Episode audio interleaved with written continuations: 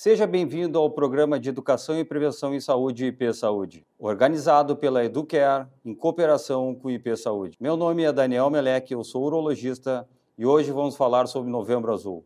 Novembro Azul é o mês dedicado à prevenção da saúde do homem. Nesse cenário, o câncer de próstata é uma das doenças mais prevalentes. Na avaliação da próstata são realizados basicamente dois exames: o exame de toque retal e o exame de PSA. Todos os homens a partir dos 45 anos com história familiar de câncer de próstata ou afrodescendentes e todos os homens acima de 50 anos devem incorporar à sua rotina, a partir dessa idade, os exames de avaliação da próstata. As alterações desses exames vão indicar ou não a necessidade de uma biópsia. Sendo realizado o diagnóstico precoce, o câncer de próstata tem chance de cura de mais de 90%. As opções de tratamento variam, dependendo das características do paciente e também da doença em questão. Cirurgia, como a cirurgia aberta, laparoscópica ou até mesmo a robótica, ou a radioterapia são boas opções terapêuticas. Nos casos de doença avançado, o tratamento normalmente é realizado com bloqueadores hormonais e medicamentos de última geração, bloqueadores periféricos androgênicos.